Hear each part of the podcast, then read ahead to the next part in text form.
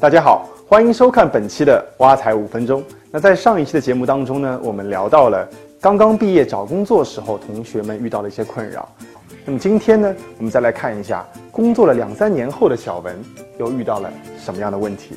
婚礼老师，我工作两年了，第一年的时候吧，觉得什么都新鲜，什么都想学，现在一周有五天都不想工作，我是不是要换个新工作刺激一下自己呢？这个问题呢，我相信不少的同学都经历过。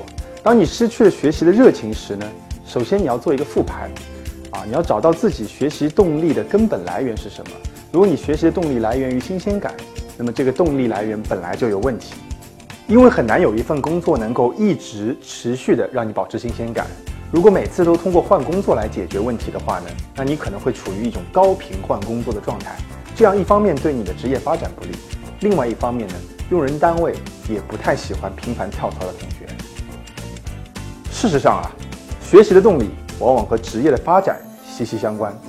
比如说，你的领导找你谈话啊，如果你能够在半年之内掌握一、二、三三项技能，你就可以在半年之后升职加薪。你愿意学吗？是的，如果你所在的公司能够给到你一定的发展空间，而且能够明确的告诉你需要满足什么样的条件。相信你一定有动力去学习的。当然，如果你能学习成长，你就能升职加薪的故事，在很多公司并不常见。但是如果你不能学习成长，你就不能升职加薪，却是非常普遍的情况。因此啊，学习不一定立马有成长，但是停止学习就必然停止成长。至于你该往哪个方向去学习呢？可以和你的老大聊一聊，告诉他你渴望成长的想法。听听他对你的建议。当然，如果在一家公司看不到成长的机会，换一份工作也是可行的。嗯，保持学习的状态很重要。可是我干了这活以后会不会没前途呢？我要不要一条路走到底呢？要不然我去考他十七八个证，什么 CFA、FIM，越贵越好，装逼。以后万一要上了呢？那这个问题呢，我觉得可以把它分成两个问题来讨论。第一个问题是是否要转行，第二个问题是该如何转行。关于是否要转行这个问题呢，我觉得因人而异。事实上啊，很多人对于自己的工作都是不满意的，抱怨大于感恩，才会有干一行怨一行的情况。尽管每一行都有每一行的苦，但是我们呢，还是要客观的来看待自己的行业是否值得坚持。第一。你在的行业是否有发展的空间？第二，你是否喜欢你所在行业的工作？第三，你未来的发展是否就是你想要的？问完这三个问题，再来决定是否要转行。关于如何转行这个问题呢？我觉得方式方法有很多，有不少小伙伴啊选择考证来做敲门砖，这个方法是可行的，但不必然，尤其不推荐做考证达人。关键呢，还是要先确定一个你想转型的行业，去了解一下这个行业入行的门槛和要求，再来做相应的学习。必要的时候呢，可以去考一些相关的证，毕竟时间是非常可贵的。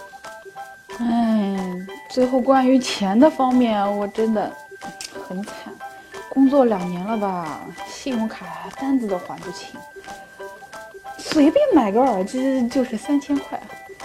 直到上个月急性肠胃炎住院了，才发现连点医药费都付不起，还得问朋友借。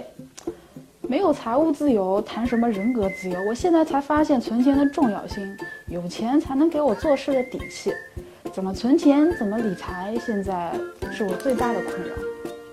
个人建议呢，无论钱多还是钱少，有计划的理财是非常重要的。因为理财就是细水长流，不是一夜暴富，因此需要日积月累的坚持才可以。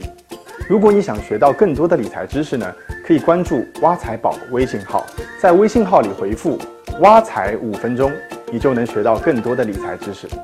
想要有自己的存款，首先你的开支就需要和你的收入对等，否则很可能造成刷爆信用卡等这类情况。正如上集提到的，我建议大家可以尝试一下记账。一段时间的记账之后，你能够更清晰地了解自己的财务状况，也能帮助你更好地从一些细枝末节的地方省下不少开支。在有了积蓄之后啊，我们就要开始进行理财了。你可以把存款分成四档，第一类是应急金，主要是随时可能需要即时支付的一些费用，可以身边带一些，卡里存一些。事实上啊，支付宝、微信支付的普及使这一类的需求越来越少。第二类是随时可用资金，主要用于满足日常开销、信用卡还款。这类资金可以投资一些活期类的理财产品。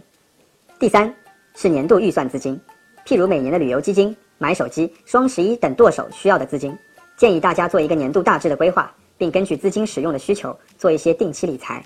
由于活期类理财的收益比较低，因此短期不急用的资金可以买一些收益较高的定期理财产品。最后一类是长期投资资金，这一类资金才是真正意义上的我们的存款积蓄。建议大家根据自己的风险偏好，分成几个部分。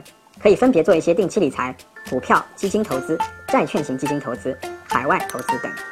提高工作中的学习能力和学会投资理财同样重要。